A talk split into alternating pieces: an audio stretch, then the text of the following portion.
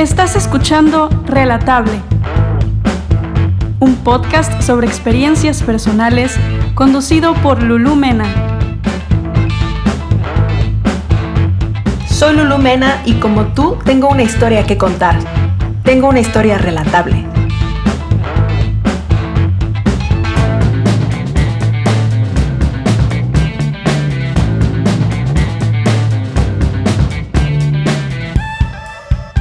Síguenos y no te pierdas un nuevo episodio cada semana.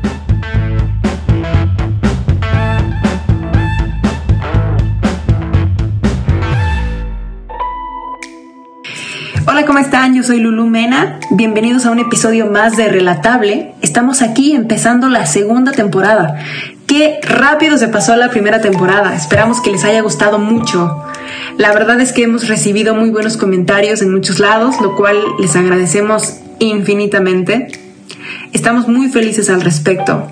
Y en esta segunda temporada tenemos un formato diferente que queremos explotar y aprovechar para hablar de unos temas que nos interesan muchísimo. La relación con los padres muchas veces puede ser excelente, muy abierta, otras veces puede ser despreocupada, un poco indiferente, súper difícil o una verdadera tortura. Sin duda, hay una puerta en el closet del cual salimos que tiene un letrero muy grande que dice padres. ¿Qué significa salir del closet? Me da mucha curiosidad a quién se le habrá ocurrido asemejar la aceptación de una persona con abrir la puerta de un armario. Lo que sí creo es que jamás el closet es igual para todos. Hay unos que tienen muchas puertas, una tras otra. Estas puertas se pueden llamar tú mismo, amigos, familia, los padres, redes sociales, tu ambiente laboral, etc. Depende de cada quien enfrentarlo, pero hay unas puertas que parecieran tener llave por ambos lados. En este episodio, mi invitada es Carmen Parroquín, quien además es mi socia, productora, en este lindo proyecto de Relatable. Me contó si le tocó abrir un closet o no, cuál es su historia, cómo fue el primer enfrentamiento con su madre y cómo vive su vida hoy. ¿Qué se siente voltear a ver al pasado y encontrarte con ese adolescente que fuiste? Espero que disfruten mucho esta entrevista. Pues muy bien, amiga, bienvenida. bienvenida a tu podcast, a tu casa relatable. Muchas gracias, muchas gracias. Un gusto y un placer pues mira, antes que cualquier cosa me gustaría mucho que nos platicaras de ti, que nos contaras quién eres. Eh, y también aprovechando, justo después para que sean dos preguntas en una, ¿de qué va Relatable para ti? ¿De qué se trata este proyecto? ¿Y por qué te surgió la curiosidad o la intención de hacer un podcast de este tipo? Perfecto. Pues me llamo Carmen con K. Me dedico a hacer música, compongo canciones, canto, tengo un dueto que se llama Silvia y Carmen. Em, estudié comunicación, entonces siempre estuve bastante en contacto como con los medios y me llamó la atención desde que conocí el concepto de podcast. Me parece un invento bastante interesante que es como de tener la radio pero grabada y siempre disponible para todo el mundo que la quiera escuchar en todo momento. Se me hizo muy padre eso y desde siempre quise hacer, tener un espacio donde pudiéramos hablar de cosas que van como de la experiencia personal y que yo cuando consumía esas cosas o cuando estaba más chavita y lo llegué a necesitar, no encontré cierto tipo de contenido que tenía que ver con mis propias vivencias. Entonces siento que es súper importante eh, marcar una línea donde la gente se pueda identificar porque hay mucha gente que no se identifica como con lo que hay actualmente en los medios, que es pues ya, ya es un poco más extenso, pero sigue siendo algo, algo reducido y sigue siendo un poco pues polarizado, ¿no? Digamos, como que está muy establecido que los hombres van con las mujeres, que las mujeres van con los hombres y nosotras pues venimos a romper un poquito más eso y a tratar de traer nuestras experiencias personales y nuestras enseñanzas para aquella gente que lo necesite. Totalmente, creo que también algo, o sea, algo padre que nos ha dado este año, algo de las pocas cosas padres, es, eh, eh, es como darnos esa oportunidad de hacer cosas que ya tenía tiempo que queríamos hacer.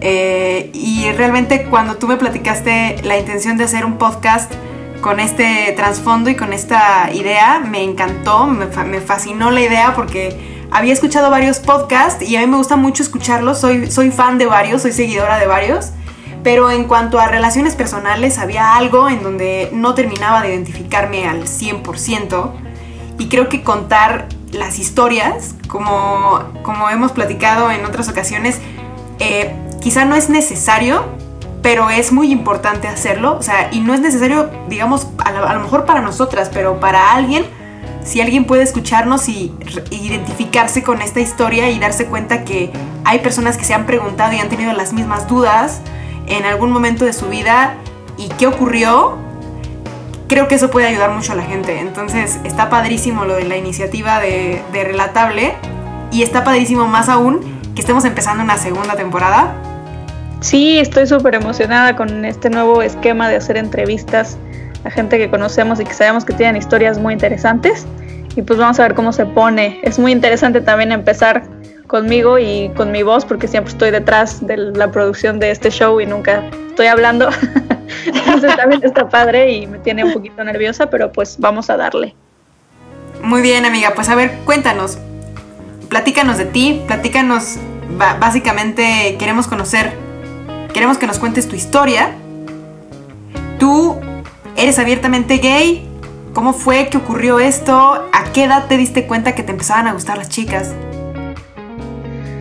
Pues la verdad, si yo miro en retrospectiva, siempre he llegado a la conclusión de que me gustan las chicas desde que nací, desde que tengo memoria, desde que tuve mi primer crush en el kinder, me gustaba una niña, entonces nunca he sentido atracción por el sexo masculino, entonces yo sí me consideré lesbiana desde el momento en el que supe que existía la palabra, que eso fue como a los 13 años, pero yo desde siempre sabía que me gustaban las mujeres y solo me faltaba ponerle el título.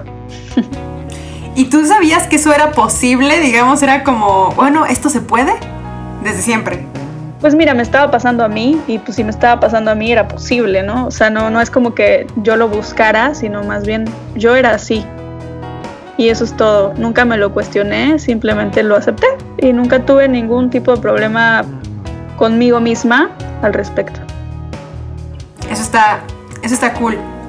¿Hay alguna persona, tú, tú veías de repente compañeros tuyos o amigos en la escuela, digamos, hacemos mucho énfasis en estas épocas de la escuela porque es como la vida social que uno tiene en esos momentos, o sea, en esos primeros años de vida. ¿Tú conocías a alguien a quien también a quien también le pasara o alguna vez lo platicaste con alguien? ¿No te da curiosidad pensar que quizá, no sé, era un caso excepcional el tuyo? Porque todo lo que nos enseñan siempre está direccionado a, o sea, las telenovelas, las revistas, lo que uno veía en la televisión, todo estaba siempre direccionado hacia parejas heterosexuales.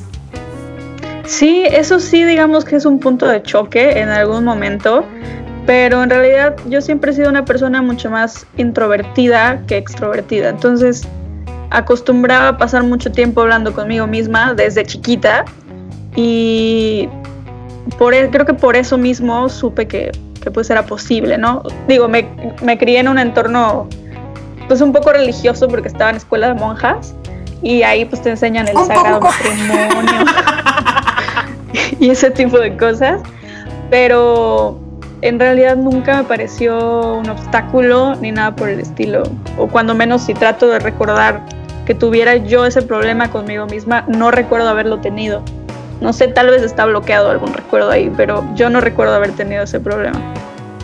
Oye, ¿llevaban clases, ahí en escuela de monjas llevaban clases de religión o nada más era como escuela de monjas? Sí, llevábamos clase de religión, eh, se llamaba educación en la fe.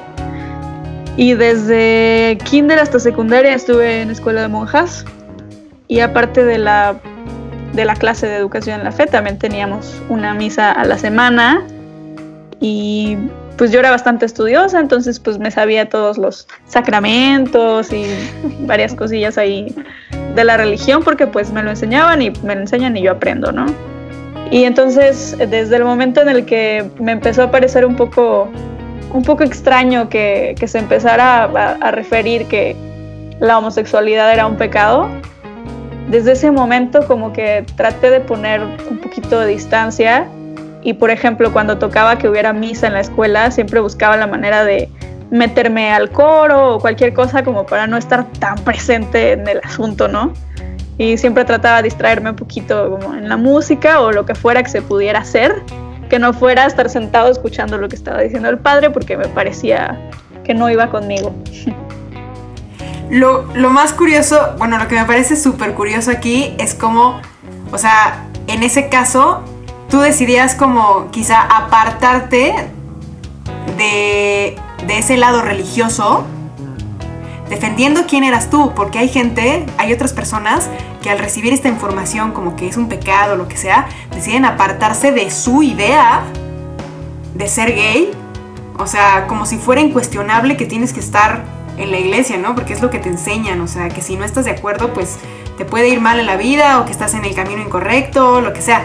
Algo súper padre que platicas es que contigo fue al revés, o sea, realmente tú siempre te siempre abrazaste esta idea de quién eras, ¿no? Y, realmente de lo que te alejabas o lo que o lo que le dabas la vuelta en este caso era esa parte, o sea, de estar en la misa, ¿no? Estar en que yo siempre he sido una persona muy curiosa y siempre me cuestiono todo y siempre trato de analizar todo.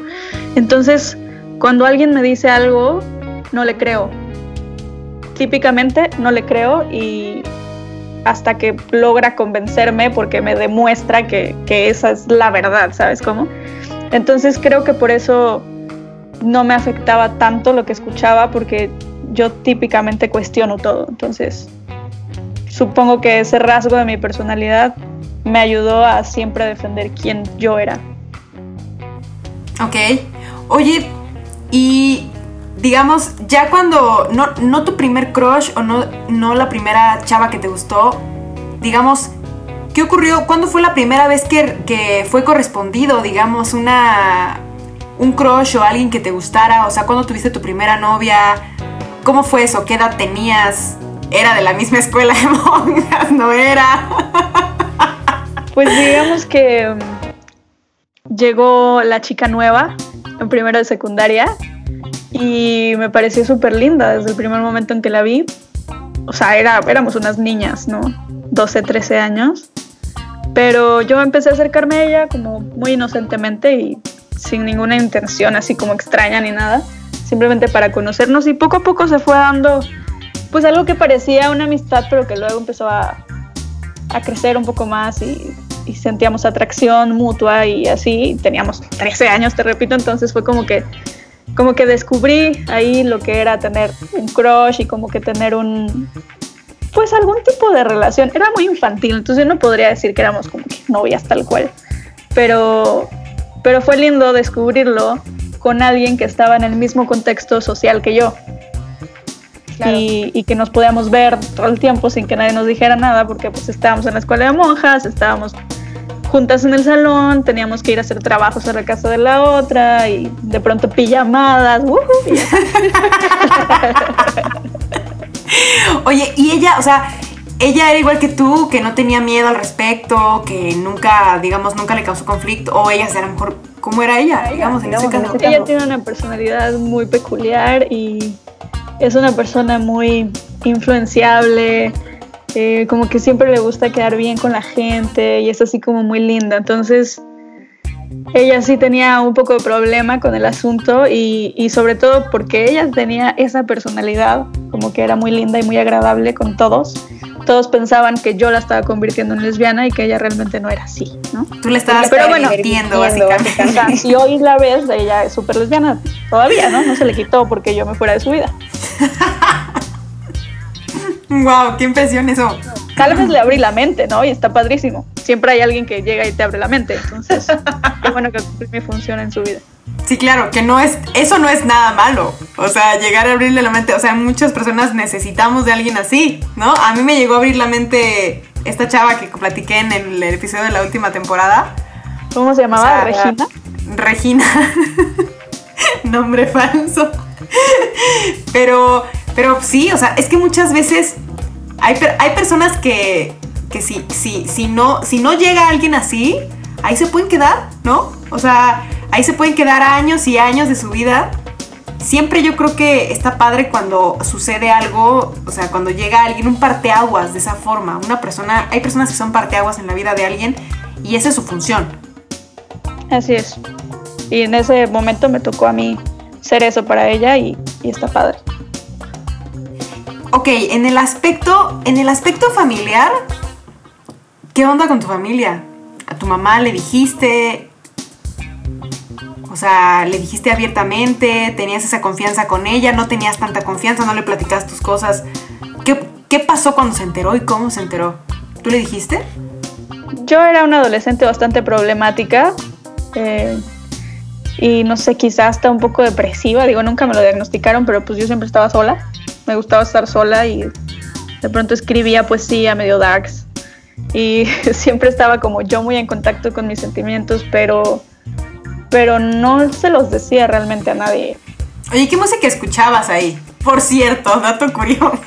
Sí, pues escuchaba ¿Te acuerdas? metal, básicamente. ¿En serio? Y rockcito, así como melódico, pero medio pesadito, y así, mucha música en inglés, muchos grupos como que góticos. Eso era lo que me gustaba, y entonces también eso aprendía y eso escribía. Entonces te imaginarás, ¿no? Que mi mamá estaba un poco preocupada por mí porque era una niña rara. Y además, eh, en, algún, en algún momento de la vida eh, me escuchó decir, o no recuerdo cómo fue que pasó, que yo hablaba de dos chicas que andaban en la escuela y eso como que la preocupó. Yo veía a unas chicas, pero fue mucho más chiquita. Y yo como que dije algo y entonces se preocupó y entonces como que siempre quiso estar al pendiente de que no me fuera yo a desviar o algo así. Y de pronto cuando tenía como 15 años, pues mi mamá acostumbraba un poco a husmear en mis cosas y, y buscar qué estaba pasando con mi vida y leer lo que escribía y leer mi diario, que tuve diario como media vez en la vida porque siempre lo leía y pues no estaba chido. ¡Qué horror! Sí. Entonces, ajá, así fue como mi mamá se enteró, encontró una carta de la que fue mi primera novia, en ese momento que teníamos 15, 15 años, y encontró una carta y me confrontó, y fue un momento bastante difícil para las dos, por la manera en la que lo tomó, y, pero bueno, fue el, el primer momento, fue el primer acercamiento, y la verdad es que después de eso eh, 16 años después, wow, cuánto tiempo. 16 años después ya lo superamos muy bien las dos y ya tenemos una relación mucho, mucho más cercana de lo que alguna vez lo tuvimos. Pero hace, o sea, ¿cuánto tiempo pasó para que tu mamá lo superara o lo acaba de superar? No, no, no, yo creo que pasaron como, como 10 años, o sea, hace 6 Wow. años ya estábamos bien. Pero Wow. Sí, sí, como 10 años fácil. no inventes, sí es un, sí es un buen rato. O sea, cada quien, cada persona tiene, tiene un proceso completamente diferente. O sea, las historias son súper, súper variadas. Así es, y fueron 10 años en los que yo estuve todo el tiempo rebelde y todo el tiempo firme y siempre manteniéndome fiel a lo que yo a lo que yo era, a lo que yo soy, ¿no? Y entonces mi mamá nunca tuvo como un momento en el que yo me asomara un poquito a darle la razón, no, jamás. Entonces yo me imagino que por eso fue un proceso como tan largo y tan duro para ella, porque no, no me veía que yo cediera en lo más mínimo. Pero siempre viviste ahí. Sí, O sea, entonces, y la relación era. evadían el tema, se enfrentaban a cada rato. ¿Cómo le hacías?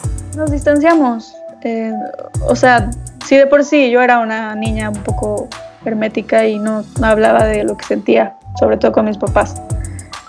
Eh, después de eso nos distanciamos un poco más y, y fue duro para las dos, pero pues yo seguía haciendo mi vida, seguí creciendo, seguí aprendiendo y también la verdad es que yo he aprendido mucho a escuchar a mi mamá, porque como yo era una adolescente rebelde, realmente nunca la escuchaba.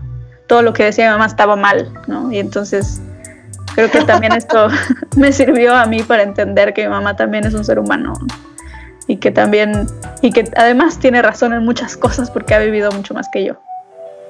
Claro, y todos estamos aprendiendo también. O sea, hay un montón de cosas que, que son. O sea, los papás las dicen como si fueran una afirmación, pero también cuando uno les demuestra lo contrario o cuando uno argumenta otra cosa, hay veces que sí los haces pensar y ellos cambian su parecer muchas veces. O sea, Sí, fíjate que sí, y también al contrario. porque esto es, esto es algo lindo y algo importante.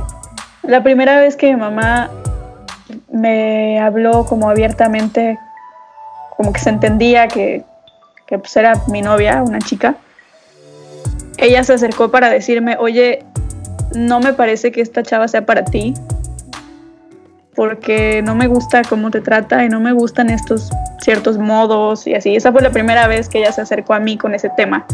Y es lindo, o sea, se acercó a darme un consejo porque quería verme bien. Y ya el problema no era que yo fuera lesbiana, sino que esta chava en particular no era para mí. Eso fue 10 años después de la primera vez. ¡Wow! O sea, imagínate tu mamá también acá debatiéndose en cómo le voy a decir, cómo me lo va a tomar. O sea, ese proceso mental que tienen los papás está cañón. Oye, ¿y tu, ¿y tu papá? ¿Su reacción? Pues durante todos estos 10 años que, que duré como en conflicto con mi mamá, en realidad ella siempre me dijo que no quería que le dijéramos a mi papá. Aunque yo creo que mi papá sabía desde siempre. Pero bueno, ella como que quería mantenerlo en secreto porque para qué le íbamos a decir si era una etapa, porque eso es lo que ella pensaba. Entonces, eh, durante esos 10 años... Hasta que la etapa le duró 10 años, ya. no, 10 años, esto ya no es una etapa. Ok, la voy a aceptar. Entonces, durante todo este tiempo, eh, mi papá como que siempre trataba de ser el mediador entre mamá y yo y siempre me decía a mí, oye, no le hables así a tu mamá. Y le decía a mi mamá, oye, es que no te acerques así a tu hija y así, ¿no? Cositas así.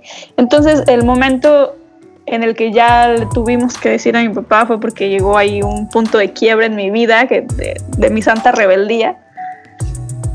Porque yo sentía que no me estaban dejando hacer nada ni, ni, vivir mi vida como yo quería, por lo mismo de que mi mamá no me aceptaba. Entonces em, fue mi cumpleaños, eh, estaba cumpliendo 19, estaba cumpliendo 20 años. Y nos habíamos mudado a la ciudad de Jalapa, yo estaba entrando a la escuela ahí. Y entonces llegaba mi cumpleaños y yo quería, yo tenía mi plan de cumpleaños de 20 años, ir a empedarme con los de la universidad. Pero mis papás tenían otro plan. Ellos querían que nos fuéramos a la ciudad de Veracruz a festejar con mi familia. Y a mí me pareció el plan más aburrido del mundo. Con tu tía y tu tía. Con mis ocho tíos, mis 25 primos. La carnita asada.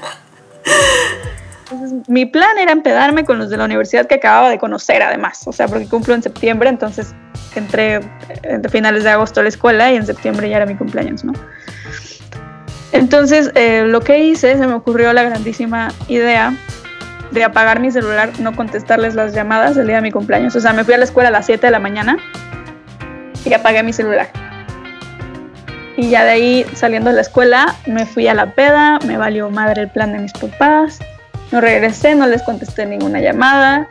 Y ya, pues en la noche, bien entrada la noche, que regresé a mi casa, un poquillo borracha, un poquillo borracha todavía manejando, súper irresponsable. Mi papá, eh, sí, venía manejando sola. Qué loca. Este, mi papá me recibió en la puerta de la casa con una cachetada y me dijo, ¿cómo pudiste hacernos esto? Tenemos a la policía buscándote, no sabíamos dónde estabas, ¿qué te pasa? Estás bien pendeja, ¿cómo eres tan rebelde? Bla, bla, bla, bla, bla, bla. Qué horror, qué angustia, pobres. Sí, no manches, la han de haber pasado súper mal ese día. Y además era mi cumpleaños. Bueno, el caso es que eh, entre todos los regaños y bueno, se me bajó la peda obviamente entre todos los regaños y tal, eh, yo estaba ya explotando de que no, me aceptaran y no me dejaran ser quien soy, ¿no? Y se los dije, no, pues es que estoy harta de que no me dejan ser quien soy, no me dejan tomar mis decisiones, no me dejan vivir mi vida como yo quiero y eso es muy pesado y ya no quiero y así.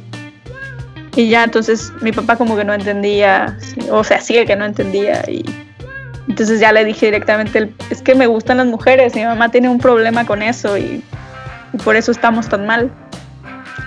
Y la reacción de mi papá, la verdad, fue bastante, pues bastante linda y comprensiva y tranquila. Me dijo, pues está bien, yo entiendo por qué te gustan las mujeres, a mí también me gustan las mujeres, no pasa nada, pero tampoco eso justifica que te comportes como una loca. No hagas estas cosas, ¿no? Porque el conflicto era que me había ido de peda y les había apagado el teléfono. Sí, claro. Sí. Esto no era que yo era lesbiana, eso es lo que yo pensaba, ese era el conflicto en mi cabeza con mi mamá, pero el conflicto era que me había pasado de lanza. Y ya así fue como se lo dije a mi papá, fue en ese momento y pues desde siempre lo aceptó bien. Nunca tuvo un problema con eso. Bueno, alguna vez, eh, alguna noche este, que yo estaba acostada con él, me dijo así de que como que estaba triste porque él siempre había tenido la ilusión de llevarme al altar, que no sé qué, así se puso un poco emocional, ¿no? Pero yo le dije, es que me puedes llevar al altar, simplemente no va a ser como lo habías pensado, pero puede suceder. Y ya, a partir de ahí ya todo ha sido muy suavecito, no he tenido ningún problema con él al respecto. ¿Qué opinas? ¿Qué crees, digamos, en este caso? ¿Por qué, ¿Por qué tu mamá no quería que tu papá se enterara? O sea, ella pensaba que él lo iba a tomar mal. ¿Mal? No, mi mamá no es que no quisiera que él se enterara. En realidad mi mamá no quería que yo fuera lesbiana. Entonces, supongo que ella pensaba que decirlo era como darle más poder al problema, ¿no? Entonces, en realidad mi mamá siempre que hablaba conmigo me decía que se me iba a quitar y que era una etapa y, y que eh, le echara ganas por ella si la quería, que saliera con chavos y que no sé qué. Entonces, que le dieras la oportunidad, sí, ¿no? Sí. ¿Cómo, ¿Cómo, va a ser que no te guste si no lo has probado, ya sabes? Entonces, eh, yo creo que por eso es que no quería que le dijéramos a mi papá, porque ella tenía la esperanza de que yo me curara. No era realmente porque ella pensara que a tu papá se le iba a caer el mundo encima o que no lo iba a tomar bien. No, para nada. No, no, no. Ella más bien, su miedo de que yo fuera lesbiana era de que iba a sufrir mucho. Ella me lo decía como, es que vas a sufrir mucho. Una vida de un homosexual es de mucho sufrimiento y la sociedad te va a rechazar y así. Entonces, ese era, su miedo. Por eso ella tenía la esperanza de que yo me convirtiera a la heterosexualidad. Oye, amiga, ¿y tu familia, o sea, digamos el resto de tu familia, alguna vez, alguna vez alguien, no sé, no precisamente tu familia nuclear, pero alguna vez alguien te ha hecho alguna, alguna indicación de rechazo o alguien ha dicho algún comentario que te hiera tenga que ver con esto, obviamente algún tío, un primo. La verdad es que sí son varios de, de, mis primos y tíos son homofóbicos, aunque ellos digan que no. Y en realidad hace poco tuve que eliminar a varios de Facebook, porque sí me, me pegaba muchas cosas que compartían, de que cómo es posible que ahora los gays van a adoptar y cosas así, ¿sabes? Y yo los confrontaba al principio y les decía, oye, ¿qué plan? Yo soy gay y quiero tener hijos, ¿qué pasó ahí? Y me decían, ah, no, sí, está bien, a tus hijos los voy a querer, pero tampoco tiene por qué ser una ley que todos puedan adoptar. O sea, cosas como que bien extrañas, sí, homófobas, sí, sí. homofóbicas. Y poco a poco así fui eliminándolos uno por uno a, a los que hacían ese tipo de comentarios. Y de ahí en fuera, pues yendo más atrás en mi vida, una tía que es como la más religiosa de todas, sí me mandó como a unas terapias ahí que quería que se me quitara, que se me curara. O sea, como, oye, checa esto, o sea, te las, te las recomendó, como... Pues ves que yo era una adolescente problemática, ¿no? Ajá. Entonces, eh, mi tía, que era la religiosa, siempre me regalaba como que libros de autoayuda y cosas así.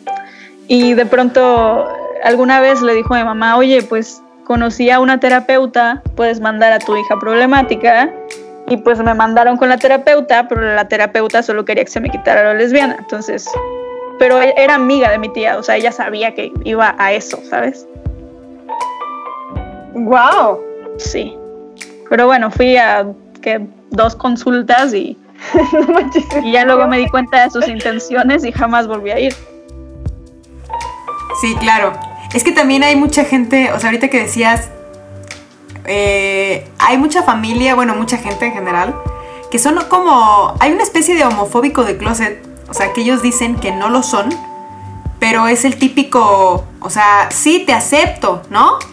Pero no estoy de acuerdo con que sea así, no estoy de acuerdo, o sea, o... No estoy de acuerdo con la bien. marcha del orgullo, no estoy de acuerdo con que se apruebe el matrimonio igualitario, no estoy de Claro. acuerdo con que los gays Con- adopten. Meros derechos. O sea, que ni siquiera, yo siento que ni siquiera deberíamos pelearlos porque deberían estar ahí por el simple hecho de ser personas. Claro, ¿no? deberían estar garantizados ya. Totalmente, pero hay mucha gente que igual es como, ok, está bien, pero que no adopten. O está bien, pero que no se anden exhibiendo o cosas así. Exhibiendo, esa palabra, ¿no? O sea, no te andes exhibiendo.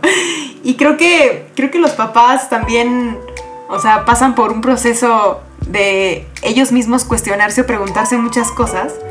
Porque igual, o sea, así como a ti te dijo tu mamá que, que la vida del homosexual era muy difícil y que te iban a lastimar y que la sociedad y todo esto, creo que el principal miedo de muchos papás llega a ser eso, ¿no? O sea, a mí también mi mamá me dijo, es que cómo, o sea, me, me, me, me preocupa. O sea, y yo, yo tenía 30 cuando se lo conté y yo, pero ¿de qué te preocupas? O sea, ya soy una mujer hecha y derecha, ya conozco gente, o sea, ya hice mi vida, o sea, ¿qué te preocupa? ¿No? Y precisamente les preocupan como los demás, o sea, el rechazo, el que te, o sea, el que te hagan algo en la calle, el que te griten algo, el que, o sea, que tengas que luchar 10 veces más por conseguir lo que quieres. O sea, digamos, ese tipo de cosas son las que yo creo que a los papás les preocupa o por eso tratan de insistir en que no lo seas. Así es, pero imagínate qué bonito sería que en lugar de que te dijeran esto va a ser muy difícil para ti, te dijeran, hey, estoy contigo y te voy a ayudar para que esto no sea tan difícil para ti. Y Siento que esa es, Sí, esa claro. es la postura, ¿no? O sea, si realmente les preocupa, pues venga, que se ocupen y que defiendan tu causa y tus derechos como defenderían los suyos propios. Totalmente. O sea, ¿tú, ¿tú cuáles crees que sean las razones por las que los papás de repente se aferran tanto o se niegan tanto a la idea de tener un hijo homosexual? O sea, de- pueden ser, además de un entorno religioso. Pues yo creo que el ser humano inherentemente tiene un miedo a lo desconocido. Y cuando menos en el caso de mis papás, pues yo no conozco que tengan amigos gays, no conozco que tengamos más familia gay tampoco. Entonces, Nadie creo más. que no tienes no, ningún no. primo. Creo que mi mamá tiene un primo segundo, tenía, porque se murió de sida, para colmo. Entonces, eh, creo que esa fue como la única referencia que mi mamá tuvo de una persona gay en la vida y pues... Pues no, no es la mejor referencia tampoco, ¿no? Porque pues si eso es lo único que conocen y no, no conocen otro tipo de, de vida, o sea, una vida normal pero gay, supongo que pues sí da miedo, ¿no? Supongo. Pero bueno, ya, ya que más gente se da la oportunidad de, de indagar y de conocer que los homosexuales somos gente normal, que vivimos nuestra vida normal, que nos levantamos a bañarnos y cepillarnos los dientes como todo el mundo. Claro, te tenemos un una trabajo. estable. Claro que, Sí, obvio. que vas de 8 a 8 a, a cumplir tus sueños y que eres lo mismo, simplemente tienes una orientación diferente y ya, eso es todo, no es, no es la gran cosa, todo el mundo lo hace la gran cosa, pero en realidad solo es un pequeño aspecto de tu vida que si, o sea, si bien nos define porque porque sí nos vuelve personas más empáticas y personas que tratamos de entender a los demás porque somos una minoría oprimida, en realidad no es el único aspecto importante de nuestras vidas. Tenemos muchos otros aspectos que explorar y que crecer y que madurar. Totalmente. De hecho, creo que todas las personas, digamos, las personas eh, de la comunidad LGBT pasamos por un proceso de igual aceptación, de conocerte a ti mismo, de saber quién eres y qué quieres, que puede durar poquito tiempo, puede durar muchos años, pero a fin de cuentas es una persona que se ha cuestionado, ¿no? O sea, primero, se ha cuestionado lo que le dicen afuera y ha aceptado eh, que su realidad y su forma de ser es diferente a lo que la sociedad te quiere imponer. Y eso es un proceso que muchísimas personas no viven, en, quizá en toda su vida, ¿no?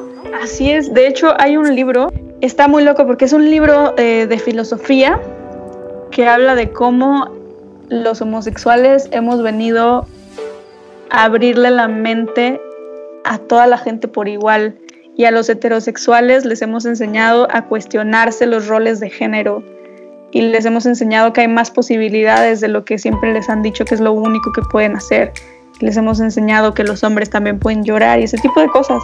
Está muy bueno el libro. Voy a buscar el nombre para, para que lo recomendemos, ¿no? Totalmente, está increíble. Me urge leerlo.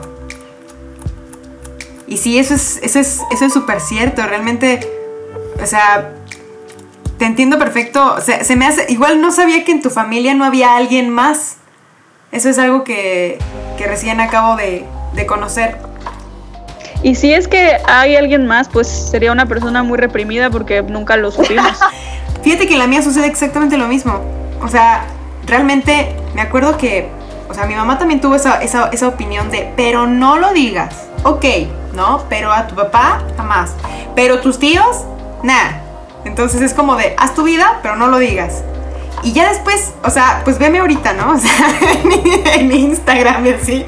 De, repente un día me valió madre y fue como de, pues ya, ¿sabes qué? Ni siquiera lo tengo, no tengo, yo dije, voy a hacer una publicación, voy a poner una foto así como Cani García y, y voy a poner acá como de, sí, soy gay o lo que sea. Y después dije, No tengo que darle explicaciones a nadie. Simplemente un día se me ocurrió subir una foto y empecé a subir otra y otra y ya. O sea, y me siguen, y me siguen mis tíos, y me sigue mi familia y todo. Y como tú dices, si hay alguien más, es una persona muy reprimida. Y la verdad es que quién sabe, ojalá sí, ojalá lo que yo estoy haciendo, y eso sí lo he pensado, le, le haga armarse de valor para buscar lo que quiere, ¿no? Y para salir y ser feliz y aceptarse a sí mismo, porque siempre pasa que cuando alguien más ya lo hizo, de repente agarras un poquito más de valor, ¿no?